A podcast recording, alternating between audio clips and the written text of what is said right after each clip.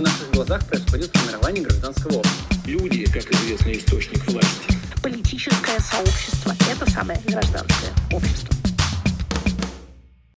Всем привет! На связи подкаст «Политбург». Меня зовут Майя, и сегодня мы поговорим с президенткой межрегиональной общественной молодежной организации «Гуманитарно-политологический центр МОСТ» с Лазаревой Юлией. Всем привет! Спасибо за приглашение. Она нам расскажет о том, чем могут заниматься молодежные организации, а также об их внутренней кухне. Самом деле я очень рада, что мы собрались записать этот подкаст. Удивительно, что это произошло только сейчас, потому что на самом деле подкаст Политбург является одним из проектов Центра МОСТ, но не все слушатели и даже спикеры знают об этом, потому что сейчас проект настолько самостоятельный и автономный, а, что приходится сознательно и целенаправленно вкладывать усилия в пользу большей кооперации и взаимодействия между проектами, а, поэтому я надеюсь, что мы можем ждать а, других ребят из проектов в подкасте «Политбург». Ловлю на слове. Но расскажи подробнее, что представляет из себя сам мост? Как уже было сказано, мы межрегиональная общественная молодежная организация. Что это значит на практике? Межрегиональная мы потому, что у нас есть отделение в Санкт-Петербурге и есть отделение в Свердловской области. Это лишь формально, и почему так, я расскажу чуть дальше, поэтому э, дослушайте подкаст до конца и не выключайтесь. А что касается молодежности, то мы ориентируемся в первую очередь на молодежь, очевидно. Преимущественно мы работаем со студентами социально-гуманитарного профиля, политологами, а, но мы принимаем а, в наши ряды ребят с 14 лет и в целом рады всем, кому интересна наша деятельность. Что значит общественное? По сути, это самая популярная форма НКО то, что мы не коммерческая организация, это понятно. А мы не получаем никакой прибыли с нашей деятельности и работаем на чистом энтузиазме. А, также работают другие НКО, такие как а, фонды, ассоциации, автономные учреждения, коллеги адвокатов и другие. Что касается общественной организации, то максимально широко ее можно определить как объединение граждан на основе общих интересов и целей. Под этим можно подразумевать все, что угодно. И я лишь мельком могу сказать, что согласно уставу а, в сферу нашей деятельности входит организация балов, туристических походов, симпозиумов, которые мы, конечно же, пока что не организуем, но это пока что, чем черт не шутит. А, это и благо, и некоторое проклятие, потому что, с одной стороны, а, наше поле деятельности действительно очень широко, но с другой, а, в нем можно легко заблудиться и потерять цель того, чем мы вообще тут занимаемся. Расскажи тогда, какие цели у моста, зачем существует эта организация? Да, я как раз хотела перейти к этому пункту, потому что по опыту мне кажется, что четкое понимание людьми того, чем и, главное, с какой целью они занимаются, является ключевым в деятельности организации организации. Как будто бы не только организация. Да, действительно, ты права. Если рассматривать а, какие-то жизненные задачи как а, такие проекты а, с четко сформулированной целью, с желаемым результатом, с анализом имеющихся у тебя в распоряжении ресурсов, а также с построением конкретного плана действий, многое встает на свои места. Я использую а, эту стратегию и при достижении каких-то личных задач, соответственно, мне это часто помогает а, и в каких-то бытовых вещах. Но это мы отвлекаемся, давай вернемся к мосту. Как было сформулировано на одном из наших собраний, мост э, дает своим участникам уникальный в сегодняшних обстоятельствах опыт успешного коллективного действия — а это является важным компонентом для развития гражданского общества. И, ну, я бы на самом деле сказала, что это очень важно для сохранения себя в условиях социально-политических потрясений, которые мы сейчас переживаем. В этом, собственно, и состоит цель моста — давать молодежи объединяться для реализации интересных для них и значимых для всего общества проектов, а, а также знакомить с единомышленниками, показывать, что они не одиноки в их желании привнести что-то классное в этот мир. Звучит весьма вдохновляюще. А есть ли у моста какая-либо направленность? И кто вообще в него входит?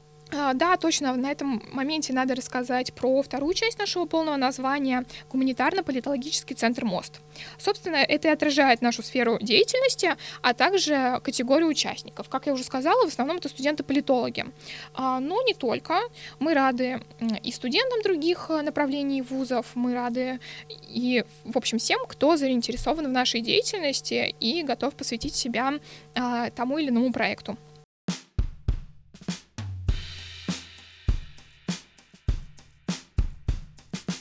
Деятельность можно условно разделить на три таких больших направления. Это просветительское, аналитическое и прикладное. Могу рассказать обо всех по порядку. Значит, во-первых, мы занимаемся гражданским образованием. Мы рассказываем о правах человека и гражданина, мы говорим о социальных и политических процессах, об истории и о том, как это вообще влияет на каждого из нас. Соответственно, это то, чем занимается данный подкаст, но это не все. У нас еще есть лекторий, который называется «Школа гражданского общества». Он реализуется при информационной поддержке молодежного парламента Санкт-Петербурга. А в рамках него мы приглашаем политологов, экономистов, социологов, историков, преподавателей Высшей школы экономики, СПБГУ, а, Европейского университета, которые проводят для нас лекции, касающиеся их предметов исследования и связанные с пониманием того, что такое гражданское общество и какую роль в современном мире оно выполняет. Эти лекции проходят ежемесячно, на них приглашаются все желающие, так что следите за обновлениями в нашей группе ВКонтакте. Кроме того, у нас есть проект по неформальному образованию для школьников. Он осуществляется совместно с независимым проектом Декарт. В рамках него студенты могут обучиться проведению тренингов. А, Простыми словами, это такие методики активного обучения. И уже с этими навыками проводить тренинги для школьников 5-11 класса. Поскольку центр сами по себе мы социально-гуманитарный, то и тематика мероприятий у нас соответствующая. В игровой форме мы рассказываем детям о политике, о выборах, о налогах, а также развиваем навыки коммуникации, критического мышления, анализа и а, других м, вещей, которые полезны в современном мире. Соответственно, мы будем рады как тренерам, которые могут обучить проведению игр, так и тем, кто хочет работать со школьниками а, и доносить им что-то новое, интересное и полезное. Наконец, возобновляет свою работу Центр публичных коммуникаций. Изначально это ассоциированная с вышкой платформа для проведения а, различных мероприятий.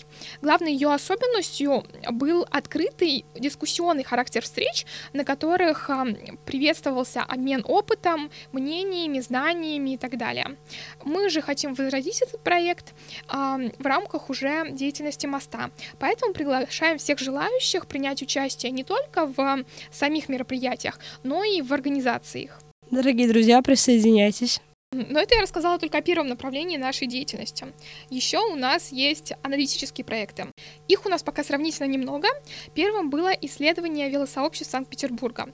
Мы его проводили для Северо-Западной ассоциации развития велосипедной и пешеходной инфраструктуры «Пошли-поехали».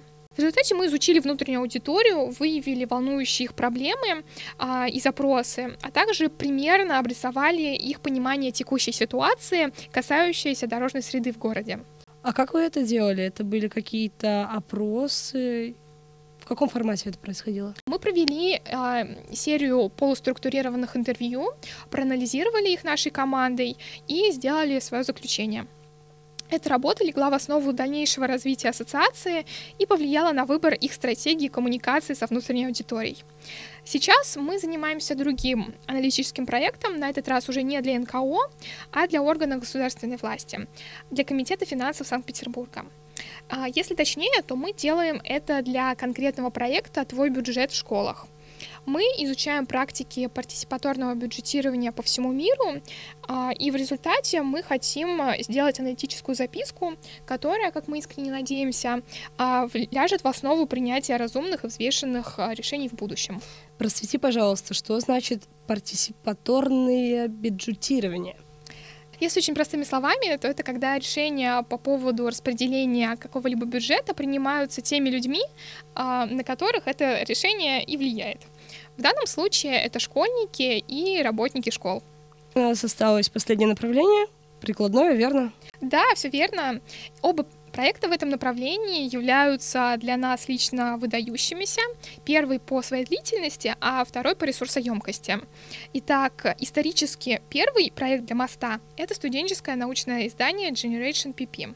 Оно начало издаваться еще до создания Центра МОСТ, и вокруг него, по сути, объединялся первый актив организации. На данный момент мы напечатали уже шесть выпусков, они выходят у нас каждый год. Тематика журнала — это политология и международные отношения. Мы позиционируем это издание как а, предназначающееся для студентов, начинающих ученых. Звучит круто, а, потому что я сама знаю, как сложно публиковаться в журнале молодым специалистам. И это очень здорово, что у студентов появляется больше возможностей. Но вот знаешь, не приводит ли это к ухудшению качества публикуемых работ? Это очень актуальная проблема, поэтому для контроля качества у нас существует целая система двойного слепого рецензирования всех работ. А, в качестве рецензентов выступают преподаватели из ВЫШ, из СПБГУ, из других вузов. И только те работы, которые получили две положительные рецензии, они могут быть напечатаны в нашем журнале. А, тем не менее, все авторы, вне зависимости от эм, качества работ, получают комментарии от рецензентов, а, которые могут помочь им улучшить свои работы в будущем. Те же авторы, которые получили одобрение, получают свою заслуженную награду, свою первую публикацию, которую можно указать в портфолио для поступления в магистратуру или даже при приеме на работу, поскольку все наши выпуски без исключения регистрируются в РИНС, Российском индексе научного цитирования. И, наконец, последний проект, о котором я хочу рассказать, это онлайн-платформа «Карта ответственности». Для нас это первый проект, который реализован за счет э, гранта, который мы выиграли от Комитета по молодежной политике. Платформа, которую мы создали, представляет собой сайт, на котором можно узнать информацию об ответственных за уборку тех или иных территорий. На данный момент у нас есть а, слои с дорогами, с зелеными зонами, с водоемами и придомовыми территориями. А кликнув на какую-либо зону, можно узнать, какая организация отвечает за поддержание а, этой территории в чистоте и красоте, а также ее телефон, почту, адрес и так далее. А так вы можете напрямую обратиться к организации, и это повышает ваши шансы на успех, а, чем если бы вы, скажем, обращались а, через платформу-агрегатор, например, наш Петербург.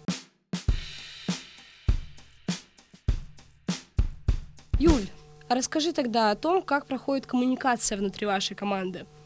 Наверное, сложно координировать работу сразу стольких проектов. Как вам это удается и с какими проблемами вы сталкиваетесь?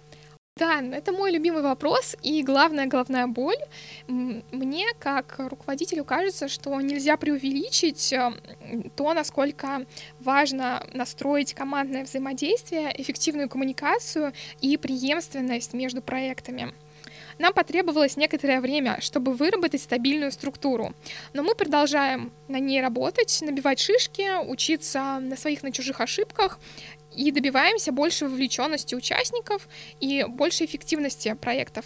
Наверное, главное, что мы делаем для поддержания нашей структуры, это назначаем ответственных и обеспечиваем ротацию. А что это значит? На практике это значит, что у каждого проекта есть свой куратор, который горит своим делом и поддерживает работу всей команды.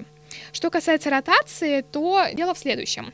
Мы организация молодежная, преимущественно студенческая. Соответственно, во многом мы зависим от э, четырехлетних циклов обучения. Поэтому мы должны заранее быть озабочены тем, чтобы набрать новую команду, а, новых кураторов и новых руководителей, взамен тем, которые заканчивают обучение или чьи интересы меняются и становятся несовместимыми с деятельностью организации. Собственно, благодаря этому мы и существуем. А, то, что бывает, если об этом забыть, мы знаем по собственному опыту со Свердловским отделением, которое я упоминала в начале. У нас была команда, которая сделала отделение в этой области, которая начала вести какие-то проекты, но а, ребята закончили учи- обучение, а, у них поменялись какие-то интересы и приоритеты, соответственно, новую команду они не набрали, и поэтому проект прекратил свое существование. Мы, конечно, теперь думаем о том, чтобы возрождать отделение, но это не так-то просто и занимает какое-то время.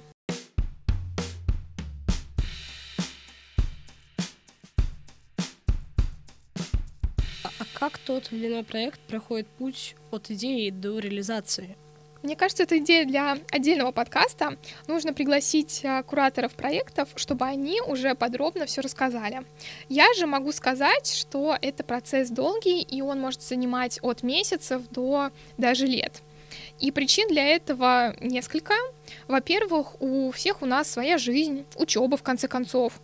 И это а, внешние обстоятельства, и это действительно сильно влияет на количество времени, которым мы располагаем, на моральные и физические силы, которые мы можем потратить на проект. А, соответственно, мы должны это учитывать при реализации проекта. Во-вторых, для реализации проекта нужно, чтобы совпали интересы и возможности.